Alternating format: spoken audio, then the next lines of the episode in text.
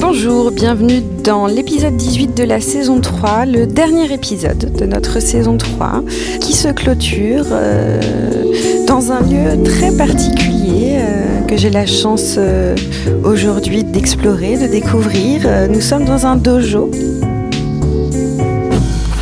Un dojo, c'est un espace qui accueille les arts martiaux. Un dojo parisien, niché euh, boulevard des Batignolles. Euh, il faut vraiment euh, le savoir pour le trouver. Très au calme, dans un, dans un lieu très préservé. Pourquoi je me retrouve là aujourd'hui? Car j'ai euh, la chance et le plaisir d'accueillir euh, au micro de rature Sachi Noro. Sachi Noro, c'est une femme dont la vie, la passion et le métier et le mouvement. Euh, Sachi est chorégraphe et acrobate aérienne à la tête de sa compagnie maintenant depuis 20 ans. Comment euh, j'ai connu Sachi? Grâce à un email reçu d'un attaché de presse qui titrait carte blanche à Sachi Noro à l'hôtel de Sully les jeudis 16, vendredi 17 et samedi 18 juin, c'est-à-dire bientôt. Les mots choisis pour décrire la, pièce chorégraphique m'ont intriguée. Euh, Il y avait euh, donc acrobatie, euh, aérienne, euh, vestige, arpenteuse, enfin des, des mots comme ça euh, qui m'ont euh, qui m'ont interpellée, euh, qui m'ont raconté des choses et euh, j'ai regardé, euh, j'ai un petit peu fouillé euh, pour euh, découvrir Sachi et euh, voilà, je me suis dit que cette femme euh, franco-japonaise euh, au parcours assez riche méritait euh, pour moi euh, d'être racontée, d'en savoir plus. Donc je lui ai proposé la rature et, et Sachi a accepté et me voilà donc face à elle. Bonjour Sachi. Bonjour, ravie d'être avec toi. Euh, Est-ce que tu peux me parler un petit peu du lieu où on est, que je ne vais pas révéler? Je vais te laisser le révéler parce que on est quand même, je pense, particulièrement privilégié d'être là à Paris. Donc je te laisse nous parler un petit peu de cet espace euh, inspirant et calme. Donc là, on est dans le 17e, au pied du métro Villiers, dans le dernier dojo de mon père, qui a été repris par euh, mon frère, qui s'appelle le Colindo Dojo, et on est dans le, deuxi- le deuxième, il y a un grand dojo, et on est dans le petit dojo, euh, qui est constitué de tatamis, c'est une pièce toute blanche avec euh, des calligraphies, et la photo du maître de mon père, qui était le fondateur de l'aïkido, maître Ueshiba. Parfait. Alors, est-ce que pour euh, les, profanes, les novices, tu peux expliquer ce qu'est un dojo, euh, quelle pratique euh, on, on expérimente ici? Est-ce que tu peux juste revenir un petit peu sur Alors un dojo euh, en japonais c'est un lieu de pratique, un lieu de pratique essentiellement corporel. Il peut y avoir toute forme d'arts martiaux.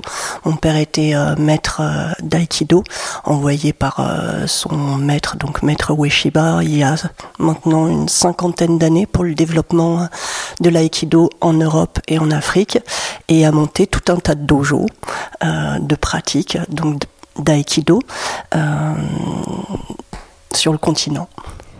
Alors, ton frère a repris le dojo. Euh, toi, t'as jamais eu de velléité de reprendre un lieu comme ça? Tu tu- t'as favorisé vraiment la danse dès le départ ou est-ce que, euh, à un moment donné, t'aimais bien aussi ces espaces-là? Est-ce que tu les as foulés? Est-ce que On Est-ce a, que- Mes frères et sœurs, on a tous foulé les dojos. Je pense que c'est notre premier, euh, euh, tout comme ma fille euh, bébé a foulé les, les théâtres, les plateaux de théâtre. Moi, j'ai foulé les tatamis euh, des bébés, le quatre pattes. Le, et c'est vrai que le, je dis toujours, euh, mon père avait une grande difficulté. Il nous a pas transmis la langue japonaise, mais par contre, euh, je sens que tout l'héritage est passé par un héritage euh, du mouvement, un héritage culturel, corporel, euh, d'une discipline qui a des racines ancestrales. Et on a tous, enfants, mes frères et sœurs, vécu dans cet environnement de mouvement, à voir des gens se mouvoir sur ces, toiles blanches. Et je pense que mon parcours ensuite vers la, danse a été fortement influencé et, euh, et que la pratique de mon père a, a vraiment été moteur. euh, tu es né en France? Je suis née en France. D'accord. Donc en fait, si je comprends bien, ton père d'origine japonaise Et ta mère d'origine euh, française C'est ça. C'est ça. Donc franco-japonaise d'origine, ce qu'on a dit en intro. Euh, donc il est né au voilà, Japon. C'est euh, l'aïkido est une un des arts martiaux qui est très récent, contrairement au judo, qui a été fondé donc par maître Ueshiba au début du XXe siècle et était totalement inconnu en Europe il y a une cinquantaine d'années quand le, le, mon, le maître de mon père a, a reçu une invitation de la France pour qu'un de ses disciples viennent enseigner cette pratique et qu'il a demandé à ses disciples qui euh, qui souhaite partir, mon père a levé la main et ensuite ils sont tous cotisés pour euh, parce que euh, l'avion coûtait beaucoup trop cher, donc ils sont tous cotisés pour payer un billet sur un cargo. Et ils l'ont tous accompagné. Ça, la traversée durait plusieurs mois. Et donc il a fait un Tokyo Marseille. Après plus tard, j'ai fait un projet justement pour pour euh, retracer ce parcours-là et j'ai fait un voyage en cargo de euh, Marseille jusqu'à son visage, euh, village natal Ominato qui est dans le nord du Japon. Voilà, ça a été deux mois de traversée que j'ai ponctué de danse, que j'ai filmé, j'en ai constitué un petit court métrage. Et comment on m'a envoyé le lien d'ailleurs et je l'ai je l'ai un petit peu traversé ce court métrage où en fait il y a beaucoup de musique et beaucoup de moments de danse. Exactement. Euh, tu dis que ton père euh, ne vous a pas légué euh, la langue japonaise. Est-ce que, est-ce que tu sais pourquoi il n'y a pas eu cet héritage-là linguistique qui, j'imagine, était quand même très présent chez lui? Quand il est arrivé, il n'avait pas 20 ans. Il était peut-être oui, même, même, enfin, même à la fin de sa vie, on était, on était mort de rire sur euh, une, euh, une émission euh, télé où on l'avait sous-titré parce que son français était tellement incompréhensible. il était sous-titré, donc il parlait très très mal. Mais comment vous compreniez alors entre vous? C'est notre père. Vous aviez inventé votre propre langue Oui, oui, oui. Il avait, il transformait euh, pas mal de mots et c'était très très drôle. Euh, ça faisait euh, la, perceuse, ça faisait l'électricité du moteur. Hein, fallait ah. trouver, mais on trouvait tout de suite. Ouais, ouais, c'est une jolie formule. C'est pas évident. Pour, on y allait tout de suite. On allait chercher la perceuse. donc, donc l'héritage japonais ne s'est pas fait par la langue, mais comme tu disais tout à l'heure, plutôt par au travers du mouvement. Le mouvement. donc, quel souvenir quelle imprégnation tu gardes petite quand justement tu as, commencé à fouler euh, les tatamis euh, Quel souvenir euh, dans le corps tu gardes de ces mouvements que tu voyais, de, peut-être aussi, parce que le tatami ça rebondit un peu de, de la matière, enfin, qu'est-ce que tu gardes de ça?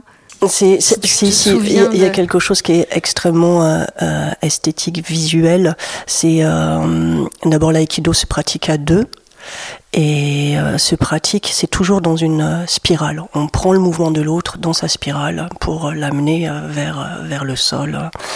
Et, et, donc on a l'impression que les gens tourbillonnent. Et comme ils ont des akamas, les akamas sont ces pantalons jupes, c'est un peu comme une forme de danse, comme les euh, enfin de danse euh, de, de, pratique comme les derviches tourneurs. et donc c'est très hypnotique et il y a une, une prise de l'espace dans ce mouvement qui fait beaucoup de bien on a l'impression que l'espace est épousé par le corps ou que le, le corps, épouse l'espace. Donc tu te souviens plutôt d'une image, plutôt d'un tourbillon Oui, d'une sensation, cette sensation de, tour, de tournoiement qui est aussi euh, l'objet euh, de, euh, de, cette dernière création qui est sur une plateforme tournante et qui va vers sans arrêt cette transformation du corps au travers de la giration. La giration, c'est-à-dire le fait de tourner sur soi-même. L'aïkido, c'est un sport de combat. c'est un art martial. C'est pas la même chose. Il y a le mot art dedans. est-ce, est que est-ce que c'est, une chorégraphie martiale? Est-ce que si on devait non, c'est pas une chorégraphie. À l'origine, les arts martiaux euh, étaient euh, étaient vraiment des euh, des arts pour le combat qui étaient pratiqués par les, les, les nobles, les les paysans ne pratiquaient pas les ces formes, certaines formes. Ouais, c'était réservé à une certaine élite. Hein. Oui, à une élite la caste des samouraïs, mais il y avait euh, toute une euh, spiritualité, tout un cheminement mm. au travers de cette pratique. Mm. Que ton père a, connu, ce cheminement spirituel? Oui, il en parlait. Il aimait il aimait pas trop euh, parler. Enfin, il était pudique. non, il n'était pas pudique. Il adorait parler. Il pouvait parler pendant 30 minutes sur une heure de course, qui m'exaspérait. Mais euh, euh, non, ça, ça l'agaçait si on était trop sur ce, euh, sur cette chose de, euh, de trouver sa voie. De, il était sur une chose enfin pour moi, euh, qui était euh, plus concrète et qui passait par euh, ce véhicule que l'on transporte toute, la, toute sa vie, qui est le corps, oui. Ouais. Et qu'est-ce que ça t'a donné comme euh, cette vision du corps, cette pratique du corps qui tourne, etc. Qu'est-ce que ça t'a donné comme euh, propre appréhension de ton, de ton corps à toi?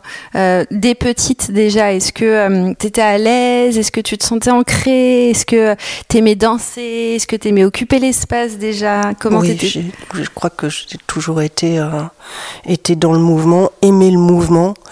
enfin, toute petite, je savais que je, je voulais être... Je, ne sais pas à quel moment euh, j'ai dit à mes parents je vais faire de la danse, mais c'était ça ou rien. C'est à ce point-là C'était aussi radical que ça Oui, à 6 ans, je disais si vous m'empêchez de danser, euh, je fugue. Euh, c'est, euh, je m'en vais.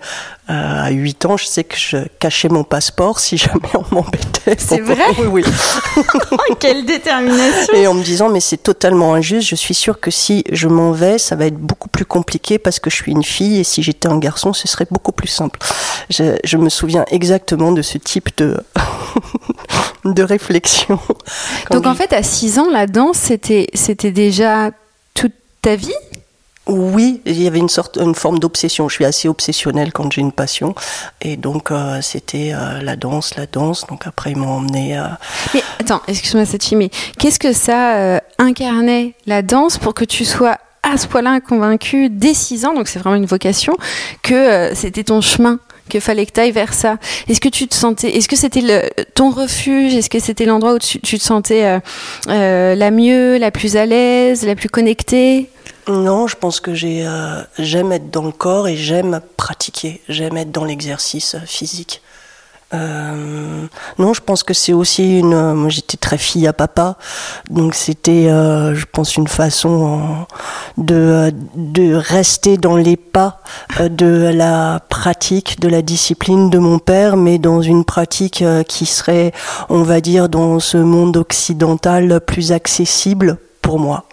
Et mais aussi donc pas de l'art martial mais de la danse. Oui, de la danse, euh, de la danse et, et, une danse aussi exigeante qu'un art martial, c'est-à-dire la danse classique. Tu compares la danse classique à un art martial? Je je ne la enfin si je la compare, mais je dis qu'elle est aussi exigeante, oui. Alors, est-ce que tu peux approfondir? C'est très intéressant ça, de, de, faire les passerelles entre les deux. Qu'est-ce qui est aussi exigeant euh, d'une discipline à l'autre Qu'est-ce que tu vois comme... Euh, comme C'est euh, le, le, dépassement. De, de, de sans cesse être dans un dépassement de la douleur, un dépassement de la fatigue, un dépassement de la forme qu'on n'arrive pas à atteindre et, et, de continuer, de persévérer, persévérer, persévérer. Et il y a une chose qui, où on n'a pas le droit de, de d'abandonner ou de c'est c'est euh, une, une, chose qui nous amène toujours euh, à, à aller euh, à regarder beaucoup plus loin. Hmm. Et il y a aussi la répétition, non J'imagine dans l'art martial et la danse classique qui permet d'atteindre un semblant de perfection, en tout cas l'idée qu'on se fait de la perfection, euh, on répète, répète, On répète, répète. Et donc ça c'est la, c'est, c'est, aussi ça, je pense, l'exigence, c'est euh, de, de, faire le même geste jusqu'à plus soif et jusqu'à ne plus en pouvoir, euh, effectivement, de, dans, dans, son corps. Et... Mais c'est une forme d'adrénaline aussi, hein, de répéter euh, des milliers de fois le même mouvement jusqu'à atteindre une certaine forme de perfection de la ligne. C'est euh, il y a une maîtrise du corps qui où on sent très puissant oui, c'est vrai. Oui, c'est vrai. Oui, oui, parce que euh, dans la danse classique, il y a, enfin peut-être la danse contemporaine aussi, mais on, va en parler après. Il y a euh, cette, cette histoire de, de, de pouvoir peut-être euh, maîtriser son corps, de, de, de se dire qu'on peut l'emmener là où on. Oui, oui, oui. Et, et, qui peut même nous surprendre dans ses capacités euh, physiques, psychiques. C'est le, dé le, dépassement de soi, c'est aussi ça, les capacités psychiques. C'est aller toujours plus loin. Parce que du coup, euh, tu as démarré par de la danse classique. Oui. C'est ce que tu es en train oui. de nous dire là en filigrane. Oui, oui. D'accord. Directement danse classique. Euh, danse classique. C'est toi qui voulais faire de la danse oui, classique Je voulais faire de la danse classique. Je sais pas pourquoi j'avais ça en tête, mais c'était la danse classique et rien d'autre. Et alors, comment ça s'est passé tes, tes, années, tes années d'expérience dans la danse classique Alors la Qu'est-ce que tu as appris Qu'est-ce que j'ai appris? J'ai appris. Euh, alors peut-être pour, pour, dire, à 8 ans, je devais faire 12 euh, heures de danse par euh, semaine, et à 13 ans, j'en faisais 30, ce qui est beaucoup enfin quand je le vois. Et t'étudiais en parallèle Voilà, dans une école à mi-temps. Donc j'avais, euh, je prenais le train le matin parce qu'on habitait en banlieue. J'allais à mon cours le matin, ensuite je prenais le métro, j'allais à l'école, ensuite je reprenais le métro, j'allais à mon cours de danse de 6h à 8h et ensuite à 8 à 8h30 je reprenais le train pour arriver à 9h30 à la maison. Euh... Et ça, ça, juste ça, c'est de la discipline. Enfin, juste ça, c'est énorme oui, la gestion de. Oui, et je pense qu'il y a aussi un étonnement. Euh, je, je, me souviens, il y a des parents, on était dans une ville un petit peu, on va dire bourgeoise. Et, euh, et les parents s'étaient plaints auprès du, euh, directeur de l'école euh, élémentaire pour dire que c'était inadmissible que mes parents laissent prendre le train à 8 ans toute seule à 8 heures du soir. Donc je savais qu'il y avait quelque chose qui n'était pas comme les autres et qui avait une, une teneur un peu surprenante et peut-être aussi pas comme il faut, mais où mes parents faisaient suffisamment confiance à hum, mon désir et à ma motivation pour... Euh, à ta passion. Ouais, pour me laisser... Euh, euh, pour m'avoir laissé libre la quand possibilité même, avec beaucoup de liberté, oui. Donc, combien de temps t'as fait de la danse classique au final? Ça a duré combien de temps cette formation J'en ai fait intensément jusqu'à l'âge de 16 ans, jusqu'à ce que je rentre à l'Opéra de Berlin et que là, mon univers euh, s'effondre. où je tout ce que j'ai quand même rentré à l'Opéra de Berlin. Oui, oui, j'avais une, une Donc technique. un niveau quand même. J'avais un niveau très très élevé. En fait, entre 13 et 16 ans, j'étais ce qu'on appelle une bête à concours. Je passais énormément de concours avec les dossards, les numéros, les notes euh, en technique, les notes en, en artistique, et euh, j'étais toujours primée. Voilà, et ce qui m'a permis d'acquérir une grande grande technique sur des pièces solo du répertoire de la Pièce danse. solo. Oui, oui, oui. C'était toujours en solo. Donc tu étais sur scène très très tôt en fait. Tu été sur oui, scène. Euh... Oui, oui. C'était, c'était ton élément, ça aussi. Complètement. Oui. J'avais d'excellents euh, professeurs, des maîtres, euh, qui m'ont euh, extrêmement bien formé, comme Wilfried Piolet. Et quand je suis allée, arrivée à l'Opéra de Berlin, ça a été un effondrement parce que je passais de l'excellence à euh, ou comme c'est très hiérarchique ces institutions, donc j'arrivais comme stagiaire et évidemment une stagiaire n'a pas le droit de d'être euh, à un autre endroit que euh, son rôle de remplaçante, d'être dans un coin, de ne pas montrer sa technique, de euh, d'attendre que son nom s'inscrive sur une liste.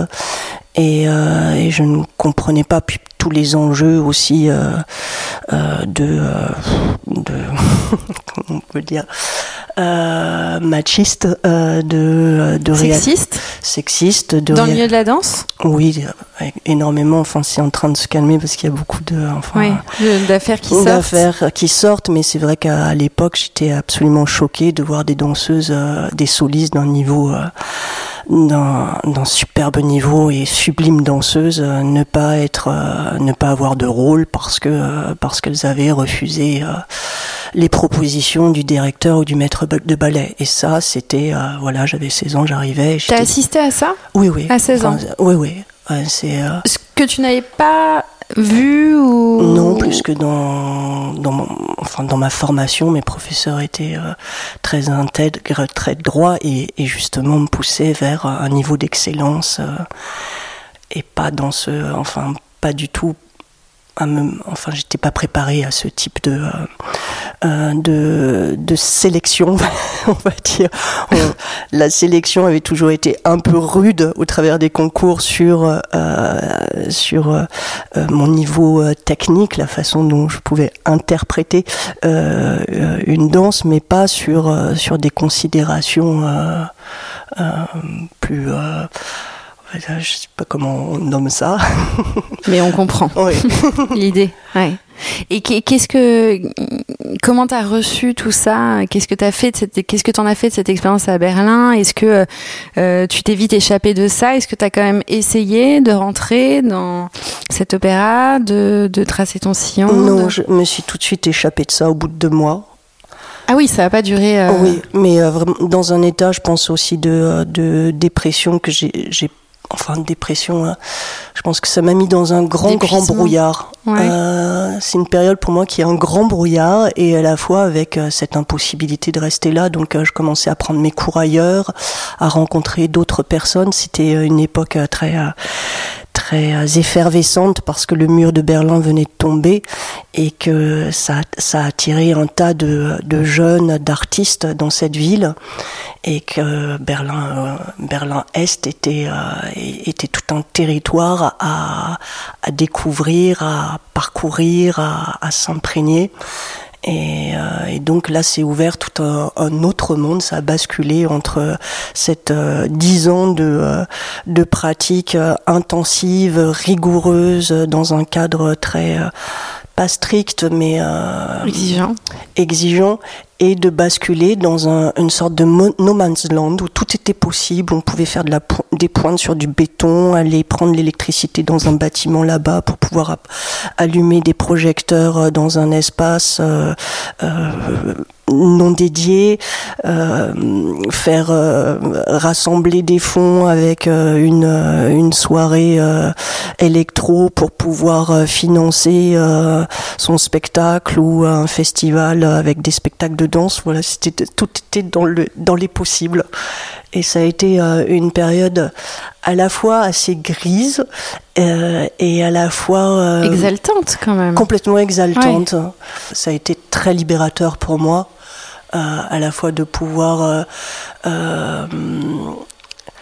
m'appuyer sur tout ce savoir qu'on m'avait transmis et qui est absolument, qui est un trésor, qui est absolument précieux. Je, je mesure, je mesurais toujours la chance que j'ai eue d'avoir des professeurs exceptionnels et euh, d'avoir ce, cette base-là, cette sécurité-là, euh, cette, euh, cette colonne vertébrale.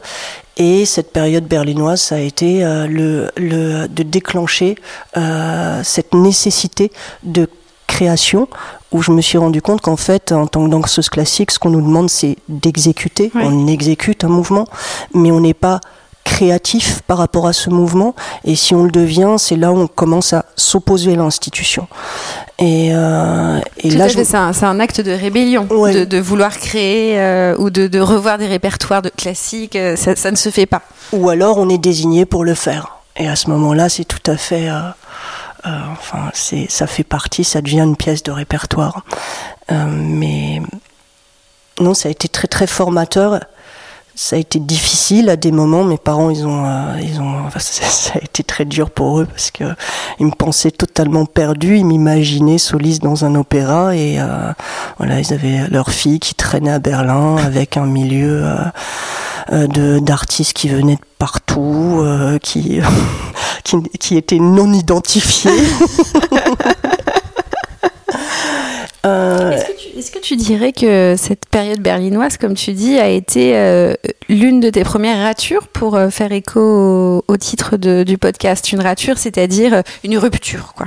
Une rupture, euh, un- une bifurcation. Il y a eu un changement quoi, de, de, de, de chemin à ce moment-là. Parce que tu étais censée devenir danseuse étoile, finalement? oui, tout à fait. qui ne s'est pas fait Non, à Berlin. non. Et, euh, et clairement, Berlin t'a mis sur un autre chemin. Celui. Est-ce qu'on dirait que ce serait celui de la danse contemporaine ou c'est Non, de la performance. ah c'est pas pareil. Non. Après, je, je vais arriver à la danse contemporaine, mais euh, plus tard. Et Donc quand tu dis performance, c'est tout ce que tu m'as dit là, c'est euh, euh, la créativité, le fait de bricoler des choses, le fait d'improviser des choses, d'organiser des soirées un peu euh, comme ça à l'arraché. C'est ça ce que tu appelles la performance. d'utiliser le rapport à l'espace, c'est-à-dire trouver un espace et se dire ah tiens cet espace formidable, on va faire un, on va faire une pièce là-dedans. D'accord.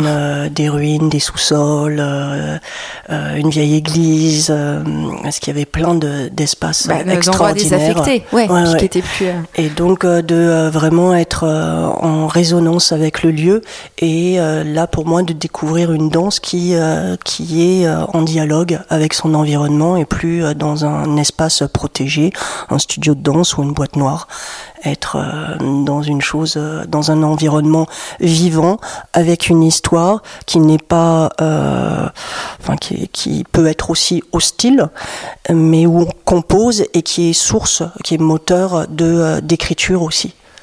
Est-ce que, est-ce que à ce moment-là, là, dans, dans, cette expérimentation de la performance, tu, tu te sentais déjà euh, moteur des créations ou est-ce que c'était de la co-création? Est-ce que déjà toi, tu avais des idées un peu de chorégraphe? Enfin, Tu te positionnais déjà un petit peu, euh, tu sais, dans, dans cette, euh, ce périmètre où on commence à inventer des choses. On n'est plus justement dans l'exécution de la danseuse, mais on propose. On se dit, tiens, on pourrait faire de ce mur ça ou ça. Et là, on, on se rend compte que tu deviens un peu une chef d'orchestre de, la pièce qui est en train de se composer On était euh, deux artistes et euh, mon compagnon de l'époque euh, et moi-même et on, je parlerai pas de chorégraphie. J'ai eu du mal avec euh, à me nommer chorégraphe pendant très très longtemps. C'est euh, très récemment où je dis naturellement je suis euh, danseuse et chorégraphe. Mais euh, ça a été très dur pour moi de définir ce que je faisais par le mot chorégraphe. Mais j'étais, on va dire, auteur de, euh, de l'acte présenté. Hmm. Oui, donc ce qui est quand même, bah, tu, tu crées quoi. Tu étais, dans la création. Complètement, oui, oui. Et c'est cette période un peu performative. Euh, t'es, resté à Berlin, t'es parti. Je suis allée à New York. Ah oui, t'as quand même pas mal. Euh, je suis restée 5 ans à Berlin et après je suis partie à New York. C'était nécessaire pour toi de t'éloigner de ton pays de naissance? T'avais besoin de naviguer comme ça assez loin, de partir loin peut-être de la cellule familiale, de tes racines? T'as besoin de ce déracinement-là Je pense que notre, euh, je vois chez mes frères et sœurs, parce qu'on est, on est sur six enfants, on est juste deux à être restés en France. Mes autres frères et sœurs vivent à, à l'étranger. Je pense que c'est une nécessité pour nous, ayant une double culture. Enfin, c'est pas une nécessité, mais euh, on, on une aisance peut-être On se sent français, on se sent japonais, mais on n'a pas cette euh, cette nécessité d'appartenir en particulier à ce territoire. Donc tu peux facilement oui, t'en extraire. oui, on est très nomade. Ouais. Donc à New York, euh, c'était très facile pour toi de t'installer à New York. Il n'y a pas eu de, de, oui, de euh. faire ta place. De, enfin, quand même, tu arrives dans un nouveau lieu, dans une ville qui est quand même gigantesque. C'est pas simple. Non, c'était difficile.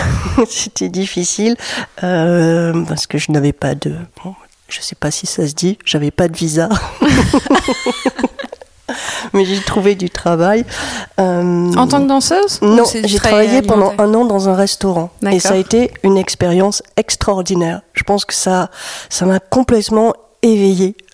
Euh, j'étais dans une période un peu de... Euh, je pense que j'étais tellement en décalage de là où je devais être, euh, enfin si j'avais suivi le chemin euh, qui euh, que, que j'avais commencé à tracer, j'étais tellement en décalage par rapport à ça quand je voyais les les personnes avec qui j'ai j'ai suivi la même éducation. ils étaient dans des compagnies, ils étaient avec avec une facilité de vie et moi j'étais complètement, on pourrait dire comparé à eux, à la ramasse. j'avais pas de maison, j'avais pas de travail, euh, je prenais des cours de danse, euh, euh, je travaillais 12 heures par jour dans un restaurant, je c'était un peu c'était un peu n'importe un peu n'importe quoi mais je me suis jamais inquiétée. Je ça m'a ça m'a fait beaucoup du bien de revenir à à une chose mais dans, dans le zen il y a cette on appelle cette chose le samu qui est une, euh, euh, comment on appelle ça, une, pratique euh, de manuel, et donc ça fait partie de de son quotidien d'avoir cette ce, ces pratiques manuelles, de faire du jardinage, de faire de la vaisselle, de faire de la cuisine, et ça, participe en fait au, au bien-être. Et je me le fait de travailler comme ça sur une chose assez mécanique, on pourrait dire, m'a fait euh, beaucoup de bien, m'a vraiment libéré l'esprit et de rencontrer des gens de mon âge venant du monde entier. Il y avait des gens qui venaient du Tibet, il y avait beaucoup de Japonais et, et d'échanger avec eux. Et en fait, ils m'ont remis un, ils ont mis un focus sur là où j'étais en me disant mais ça, quelle chance tu as tu as une formation et tu as une passion nous on n'a rien de tout ça. On est arrivé ici. Dans dix ans nous on travaille dans un restaurant. Toi dans dix ans tu seras pas là. Et euh, ce retour là ça a été euh, une euh, sorte de, de merci à la vie et à mes parents à mes professeurs et de me dire oui j'ai cette chance là de tout de suite dès toute petite savoir qu'est-ce qui me mobilisait là où j'ai euh, qu'est-ce qui m'a mobilisé à un niveau euh, enfin, physique émotionnel de c'est ça ou rien et, et même au travers de toutes mes pérégrinations cette chose est restée complètement oui je pense essentielle. que ton, ton, autre chance elle est aussi là c'est à dire que tu vois dans cette période new-yorkaise où tu t'es arrivé sans rien et, et tu t'es trouvé un job dans un restaurant il y a peut-être beaucoup de monde qui aurait pu douter aussi de, leur vocation. Et là, ce que tu viens de dire, c'est qu'en fait, toi, malgré tout, tu n'avais pas de doute. Sans doute que tu étais convaincu que c'était passager, que tu allais aller ensuite, aller revenir à la danse. Et ça, je pense que cette, cette, euh, cette certitude-là, qui t'anime dans la passion, dans la vocation, elle est très importante aussi parce que si, tu peux vite perdre le fil. Tu peux vite en fait avoir une passion et t'en éloigner parce que la vie t'attrape vers autre chose et tu l'oublies. Mais apparemment, toi, non toujours resté connecté à ta passion malgré quelques petits euh, bifurcations comme ça. Des grandes bifurcations. oui, oui. Mais j'ai toujours, euh, enfin, je me suis jamais senti perdu. Mes parents m'ont tout, m'ont, euh, vraiment vu perdu, mais je, je, les, je les écoutais. je me, je me suis jamais senti à l'endroit où ils, ils avaient peur que je sois. Et alors, est-ce que tu peux euh, vraiment nous raconter donc euh, New York et puis surtout ta, ta reconnexion à la danse, enfin ou peut-être à, la danse en tant que professionnelle, parce que je pense que l'objectif c'était ça, de devenir euh, danseuse professionnelle pour en, pour gagner ta vie. J'imagine que c'était ça quand même le but ultime. Eh bien, c'est Andy de Groot, un chorégraphe américain installé en France, qui euh, m'avait vu chez euh, mon professeur de danse Wilfried Piolet et qui m'a appelé pour euh, m'engager sur ses créations. À New York en France, donc de New York, alors que je pensais, à chaque fois que je pense m'installer à l'étranger, je suis toujours appelée en France. J'avais toute une belle perspective devant moi de ma vie new-yorkaise. J'adorais New York et j'ai été rappelée et j'ai adoré euh, mon retour aussi. Euh, c'est là où j'ai rencontré euh, le père de ma fille, Alain Rigou, qui était acteur, metteur en scène, chorégraphe, un être très particulier et très inspirant et très surprenant et et donc voilà, j'ai fait un chemin ensuite euh, dans ce milieu de la danse contemporaine. Pendant... T'avais quel âge à peu près à ce moment-là? Là, j'avais 22 ans. Ah oui, c'est très très jeune. Tout ça, c'est très très jeune en fait. Oui, en fait. Mais comme j'ai atterri à Berlin à 16 ans, oui. 6 ans plus tard, j'avais 21 ans, 22 ans, j'étais euh, j'étais de retour en France. Donc de 16 à 22 ans, donc il y a eu Berlin, New York et ensuite retour à Paris dès 22 ans. Oui, ou 21, oui, c'est ça. D'accord. Et euh, cette proposition de ce chorégraphe euh, qui tombe quand tu as 22 ans, euh, enfin, ça, tombe un peu du ciel parce que toi, tu es quand même à New York au moment où on fait la proposition, si je comprends bien, et c'est ça qui te fait revenir. comment tu, comment, comment elle arrive cette proposition dans ta vie à toi au moment où tu es installé à New York? Comment tu la reçois? Je crois que j'étais tellement prise par euh, d'autres émotions euh, euh, dans ma relation avec mon compagnon de l'époque que je, je mesurais absolument pas ce que l'impact que cela aurait et ce que cela représentait. C'était, on me proposait quelque chose, j'allais rentrer en France et faire ça. Mais tu te disais pas, pour ma carrière de danseuse, c'est quand même un jalon qui est posé? Non. Non? Peut-être que tu as l'art du lâcher prise aussi. Oui, moi je, pourrais demain ne plus, euh, ne plus euh, me nommer euh, danseuse et chorégraphe. je serais aussi, aussi heureuse qu'aujourd'hui. et, aussi épanouie dans mes dans mon quotidien. enfin même plus parce que je crois que j'aurai plus de temps pour moi. Donc on t'appelle pour retourner en France. Et donc là, bah, tu lâches toute ta vie euh, new-yorkaise et là, tu commences à découvrir la danse contemporaine. c'est à ce moment-là que de la danse contemporaine en France. Oui. Alors, est-ce que tu as vu le, dernier film de Clapiche encore Non, je l'ai pas vu. Parce que euh, c'est l'histoire d'une danseuse étoile, voilà, qui se blesse euh, à la cheville, je crois, euh, et qui, en période de convalescence, va rencontrer une troupe de danseurs et danseuses contemporains et va aller se frotter à ce milieu-là. Et à un moment donné, elle dit quelque chose d'assez beau sur la danse contemporaine VS la danse classique. Elle dit la danse classique, il y a beaucoup de légèreté. Enfin, on est toujours un peu porté vers le haut comme ça. Et euh, la danse contemporaine, il y a le il y a l'ancrage, le corps, le sol. En fait, elle parle beaucoup de, de, bruit, de sol, etc. Comment toi, tu reçois la danse euh, à ce moment-là, en tout cas à 22 ans? La danse contemporaine, c'est tellement de formes différentes. Si on voit Caroline Carlson, on peut pas dire que c'est euh, quelqu'un qui est euh, qui est tanké au sol.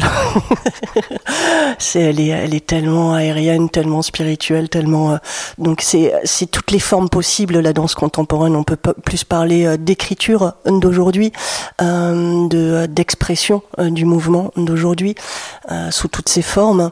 Et pour moi, c'était pas la danse contemporaine, c'était la rencontre avec Andy de Groot, qui était un sacré personnage euh, qui euh, qui ne venait pas de la danse lui-même, qui avait travaillé avec euh, Bob Wilson en tant que chorégraphe et qui avait une façon d'aborder très musicale avec de très très beaux très belle, euh, très beau morceau du répertoire euh, de la musique.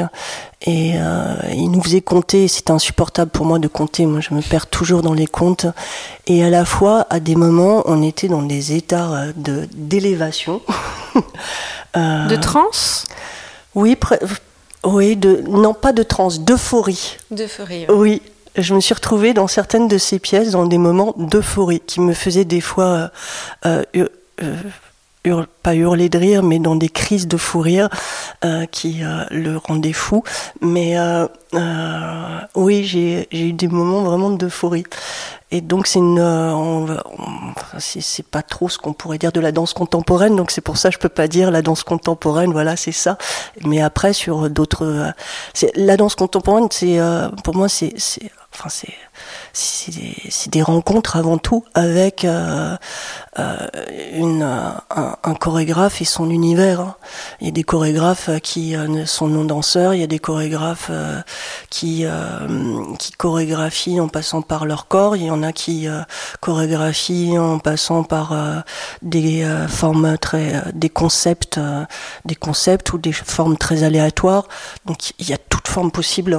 c'est c'est la rencontre et c'est ce que j'aime dans la danse contemporaine c'est que là, on n'est plus du, tout dans l'exécution d'un mouvement, mais dans la rencontre. Et que on est choisi aussi parce qu'on est cette personne-là et pas une autre personne. Et quand dans un opéra, on est blessé, on est remplacé.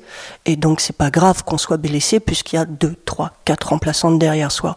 Alors qu'en danse contemporaine, les compagnies n'ont pas les moyens d'avoir un double cast. Et donc, un danseur est précieux en soi, puisque le danseur il est blessé, le spectacle risque de ne pas avoir lieu.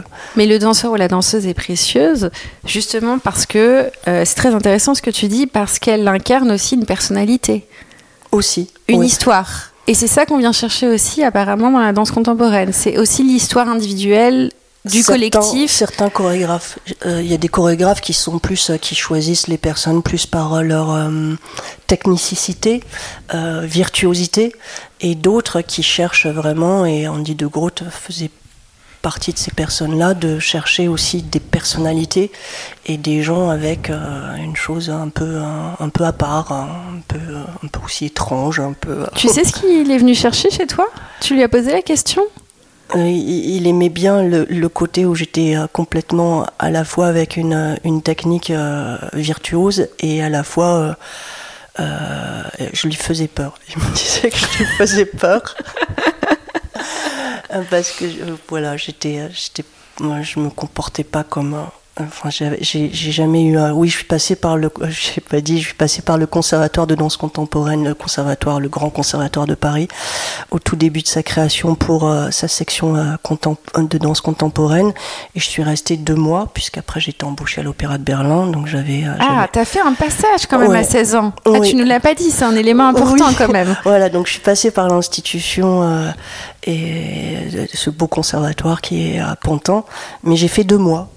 J'ai fait deux mois et, euh, et je suis partie parce que j'avais un engagement, donc euh, mais euh, un engagement en danse classique. Et d'ailleurs, ça perturbait beaucoup les gens du les danseurs classiques mm. du conservatoire que cette que j'étais, je représentais une danseuse contemporaine et que j'étais embauchée en tant que danseuse classique dans un opéra. C'est on est dans une époque où ça a beaucoup changé, mais euh, il y a 40 ans, être euh, passé de la danse classique à la danse contemporaine, c'était vraiment euh, une, une dégradation. Comme un échec. Oui, c'est un échec. Oui, les mamans, elles étaient là, ah, mais elle a raté. Qu'est-ce que ça a modifié dans les mouvements que tu connaissais de ton corps, que tu avais appris en danse classique? Qu'est-ce que ça a raturé de ces mouvements-là? Est-ce que tu as inventer de nouvelles choses, supprimer d'autres choses, sublimer certains mouvements. Tu vois, comment ça a fait évoluer ton rapport au mouvement, ce passage-là? Euh, Chez Andy de Groot, ça n'a pas, ça n'a pas vraiment transformé puisqu'il se basait vraiment sur euh, les savoir-faire de chaque danseur. Donc euh, l'écriture partait de, euh, de nos propres compétences. Euh, ce qui m'a vraiment transformé, c'est le passage à Berlin. C'est le fait d'être en appui sur sur un mur, de, de jouer avec l'eau, d'être d'utiliser le sol, de se rouler par terre, d'être avec la matière aussi. Donc, est-ce que tu dirais cette manière de se comporter avec son corps et l'espace, c'est une forme de lâcher prise que tu n'avais jamais euh, pu avoir en danse classique? Est-ce que c'est une histoire de lâcher prise, cette histoire-là, de se rouler dans l'eau, de jouer avec les murs, ou c'est une histoire d'autre chose? Non, je pense que c'est pas tant un lâcher prise, c'est une autre. Euh, euh, quand on répète, exécute le même mouvement, et euh, c'est ne, ne plus être dans la forme, mais plus dans une un ressenti, une sensation, une, euh, de plus être à l'écoute aussi de sa pensée et du, du, du présent. En fait d'être encore d'être très affûté par rapport à son environnement comme comme un animal aux aguets. Euh, c'est plus ça, c'est plus un, état d'esprit, je, je, pense. Après, mon corps était tellement euh, formaté euh, dans un cadre classique. C'était, euh, je sais que les premières improvisations que j'ai faites, mais je, je pleurais tellement je me sentais, mais, mais figé. engoncé, figé, oui, tellement rigide. horrible, c'est à pleurer. Ouais, bah oui, mais attends, t'imagines le carcan? Euh, Puis c'est un carcan qu'on t'a mis de 8 à 16 ans. C'est quand même euh, difficile de s'en départir. C'est normal. Oui, oui mais à la fois, ça m'a donné tellement de plaisir. Bah oui, bah, je pense de, de, de, faire exploser le carcan peut donner du plaisir aussi. Euh, dans la danse contemporaine, quand tu dis que tu es connecté finalement au, au, moment présent, à ce qui se passe sur le moment, T'étais obligé d'être aux aguettes, un peu les sens aiguisés, enfin, comme le temps s'aiguise, se dilate. Est-ce que euh, tu dirais, pour reprendre des termes un peu japonais, qu'il y a euh, une forme de zen là-dedans? De zen ou de méditation, de euh, tu vois, tu parlais des, gestes qu'on accomplit au quotidien, faire la vaisselle, etc. Ça permet de, de se libérer un petit peu, parce que tu es, dans quelque chose de très manuel et connecté au moment présent. Est-ce que dans la danse contemporaine, il y a, cette forme-là, chez toi en tout cas, de... Euh, tu vois, le fait d'être très proche du présent, c'est très libérateur et finalement c'est méditatif? Tu vois ce que je veux dire? Mmh. Oui, on pourrait... Oui, oui, tout à fait. Sur... euh, quand je sur mes créations, euh, je peux dire quasi, oui, la plupart de mes créations, on peut dire c'est exactement ça. Après, quand je suis interprète dans d'autres compagnies, euh, c'est euh, chaque euh, chaque spect, enfin j'aime pas le mot chaque création, création, œuvre et amène, euh, enfin le, le, chorégraphe ou le metteur en scène nous amène à des endroits très différents. Et c'est ça que j'adore aussi en tant que parce que j'ai, je suis, j'ai été euh, interprète euh, auprès de nombreuses, nombreuses compagnies chorégraphes et et j'adore parce qu'on on rentre, c'est, on a une nouvelle peau, un nouveau corps. Enfin c'est parce que la la pensée chorégraphique de qui est portée par euh, cette personne euh, amène d'autres euh, d'autres éléments, d'autres d'autres perceptions de l'espace, d'autres façons de de dialoguer avec son partenaire oui, donc c'est pas une, je peux pas le prendre comme une chose, une, une généralité dans, dans mon parcours, puisque mon parcours il est jalonné de différentes rencontres et chaque rencontre en fait m'amène à un endroit différent.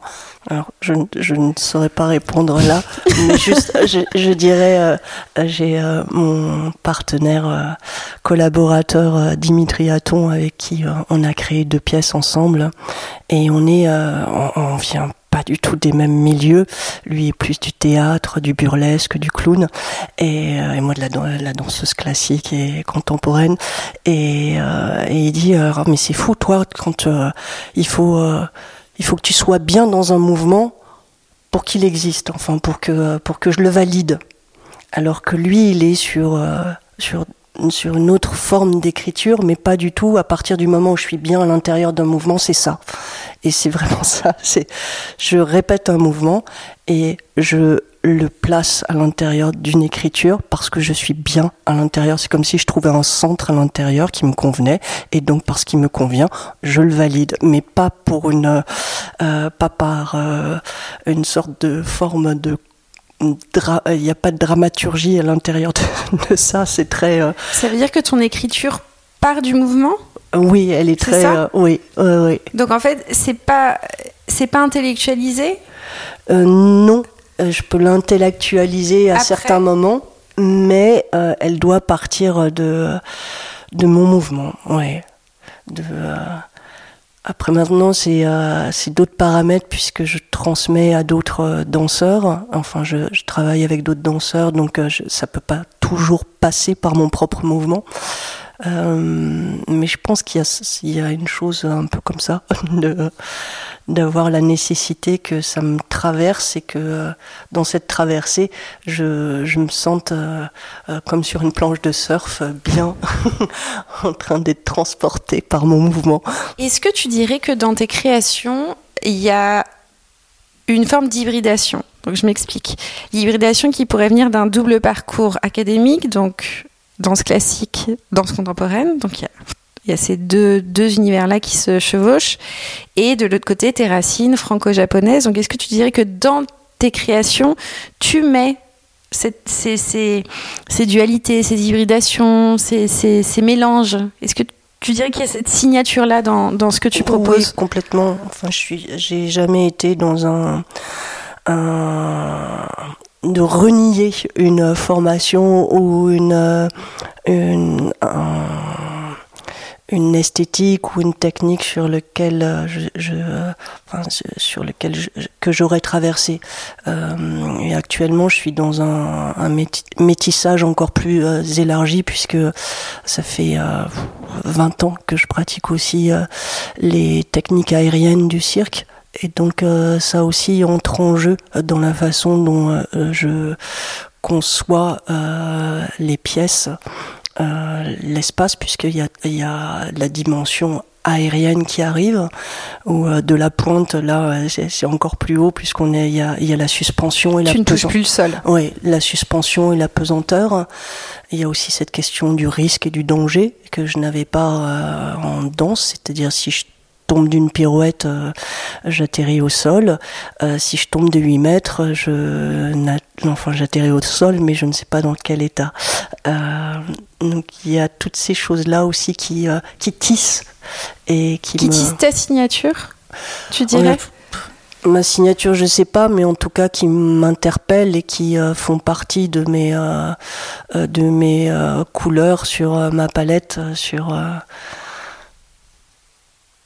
dans, oui, de, de mes mots, d'un vocabulaire, de, de matière, de, euh, Quand tu dis euh, acrobate aérienne, circassienne, tu sais, quand on dit circassienne, il y a, dans l'oreille, il y a quand même euh, le, le, côté cirque un peu, un peu burlesque, un peu. Est-ce qu'il n'y a pas ça dans, dans tes créations? Tu es, vraiment plus dans. dans ce que tu as emprunté, c'est le fait d'être hors sol.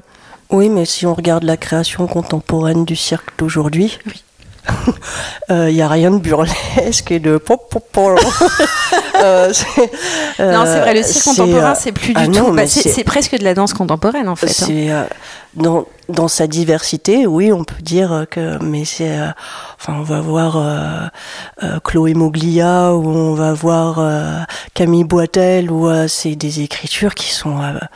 enfin, c'est euh, là on dépasse euh, on dépasse ce qu'on pourrait appeler euh, les le, les intentions du cirque traditionnel dans sa forme spectaculaire. On est dans un spectaculaire mais qui touche un autre endroit. Et toi, dans, l'acrobatie aérienne, ce que tu l'as plus ou moins évoqué, mais tu t'es intéressée à ça il y a 20 ans, tu dis, donc euh, ça, fait, euh, ça, fait, ça fait longtemps maintenant, donc euh, tu es une praticienne experte. Ce que tu recherchais à ce moment-là, c'était une prise de risque, c'est ça? Non. Ou, ou, un métissage supplémentaire? En fait, je crois que à chaque fois que j'aborde une nouvelle technique, c'est pas par, je cherche pas quelque chose. Je, je crois que je tombe dedans. je suis, c'est, c'est quelque chose qui me dépasse où je je le fais, mais je sais pas pourquoi, pourquoi je le fais, si ce n'est qu'il faut que je le fasse. Et si ce n'est que ça finit par bien s'articuler finalement avec euh, tout ce que tu as. Oui. Ouais. Donc, euh, moi, je dirais, enfin, je vais voir tes créations le 16 euh, juin à l'hôtel de Sully, mais euh, il y a comme une quelque chose de tridimensionnel dans ce que tu proposes. Enfin, mais je te verrai sur scène et on verra, ça, ça confirmera mon intuition. Mais tridimensionnel, c'est-à-dire la danse classique, danse contemporaine, et hop, le fait d'être un peu en l'air, t'explores des dimensions, en fait, les dimensions de l'espace. Tu, tu donnes la sensation que t'es, tu vois? Que euh, la danse classique, ce serait l'espace contrôlé, l'espace euh, euh, par terre. La danse contemporaine, ce serait les murs peut-être. Enfin, en tout cas, le pousser un peu l'espace. je dirais la diversité des environnements. Ouais. Oh. Jouer avec le dialogue avec ça. Et, et oui, le, les arts du cirque. Après, les arts du cirque, c'est différentes disciplines, différentes techniques. Et c'est vrai que ce qui m'a le plus attiré, c'est ces techniques. C'est, c'est l'aérien, être euh, suspendu, être, euh, avoir le corps juste en équilibre sur euh, sur une partie du corps et être être comme ça suspendu dans les airs. C'est, c'est une sensation extraordinaire. Mmh. J'imagine. je ne connais pas, mais j'imagine. Euh, donc on arrive à la fin de notre nature. J'ai euh, une avant-dernière question dans toutes les créations que toi tu as euh, élaborées euh, en tant que chorégraphe, est-ce que euh, est-ce que y en a une qui te reste en mémoire pour l'apprentissage que ça t'a laissé, c'est-à-dire comme le podcast est relatif aux ratures, est-ce qu'il y a une création plus complexe, plus compliquée que les autres, qui t'a laissé un peu, voilà, qui était pas simple? Et, mais riche d'enseignements. Et qui t'a permis de réorienter un petit peu euh, ta manière de faire, de fonctionner. Hum, Non, je peux pas. Hum, je peux dire celle qui a eu le plus d'impact et euh, qui s'est étirée dans le temps et qui a vraiment été à la fois hum, euh, un acte de création, mais aussi un complètement, c'est un, vécu qui a été qui est cette collaboration avec ce constructeur Sylvain Hall autour de notre rêve de lui découper un conteneur pour en faire un origami, ce qui est totalement antinomique.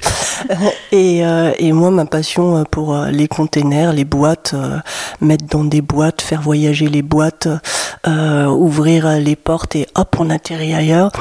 Et euh, ce, euh, ce, projet qui s'est vraiment, euh, qui a vraiment commencé comme une sorte de, un appel de Sylvain qui me disait ah mais tu as vu il y a un festival de containers à Valparaiso. Et, et de mon côté me dire ah mais c'est extraordinaire un festival de containers à Valparaiso. Et en réalisant que en fait le Chili je savais même pas le placer exactement sur une carte du monde. Enfin si en Amérique latine mais exactement où non. Et, et de partir de de notre excitation sur ces trois mots et d'écrire un projet. Et finalement, ce projet qui n'arrivait pas à se réaliser parce qu'on n'arrivait pas à contacter ce directeur de festival, mais après Sylvain me rappelle pour me dire ah mais il y a un village de containers qui se monte par cette compagnie générique vapeur que je connais à Marseille. On, va faire quelque, on va faire un, un pliage. Donc oui oui on va faire un pliage et là on rencontre ces, ces Chiliens qui sont de ce festival de containers et donc ça a été sans arrêt comme ça des surprises sur surprises jusqu'à ce qu'on atterrisse au Chili jusqu'à ce que j'apprenne l'espagnol, jusqu'à ce que je me dise je vais rester là-bas, tout comme je m'étais dit je vais rester à New York, et euh, où, euh, où, on passe où il reconstruit un origami là-bas, où euh, c'est avec l'armada chilienne, avec les, la sécurité à passer, son casque, les chaussures de sécu, alors que généralement il est il est assez dévêti si loin, et et, et toute cette, euh, cette en fait, ce que j'aime dans, dans, dans, nos métiers, c'est vraiment ça, c'est de passer du rêve à une chose qui se matérialise. Et c'est vraiment une sensation extraordinaire. Et euh, je dois dire que dans Origami, ça a été un, un rêve éveillé, et ça l'est toujours, euh, pendant de, enfin, une chose qui nous a amené jusqu'à jusqu'à rencontrer euh, cette famille chilienne, euh, ce territoire, euh, ce, ce, ce container qui a fait qui, qui approche les 200 représentations sur toute l'Europe. Et oui c'est pas tant une rature que oui, c'est une, esquisse qu'on aurait posée, qu'on on aurait juste euh, rêvé dessus au début, et qui aurait pu en rester là, et qui finalement, euh, de concours de circonstances en concours de circonstances, en rencontre surtout, euh, a pu se, se, matérialiser. J'ai l'habitude de terminer mes ratures par une citation, en général. Est-ce que, est-ce que toi, tu aurais une citation? Ça peut être un mot, une phrase d'une personne connue, pas connue, peu importe, qui aujourd'hui euh, te guide, euh, t'inspire, t'incarne ou euh, te parle. Est-ce que tu aurais comme ça une, une phrase? J'en avais il y a quelques temps, en quelques années, mais en ce moment, je... Ou un mot, ça peut être juste un, mot.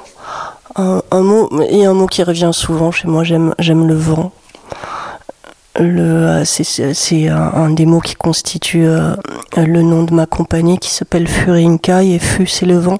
Et j'aime le vent parce que c'est euh, à la fois ça peut être stérile le vent et à la fois si on l'associe à autre chose ça peut être très, très productif très créatif très euh, musical très ça c'est une force c'est une énergie et et c'est euh, le vent, c'est euh, complètement impalpable, on le voit pas. C'est euh, du mouvement? Et c'est complètement c'est du mouvement. Oui. Merci Setchi. donc si vous voulez découvrir le, les créations en mouvement de Setchi Noro, c'est à l'hôtel de Sully, donc les 16, 17 et 18 juin prochains. Oui. Et à bientôt pour une nouvelle rature.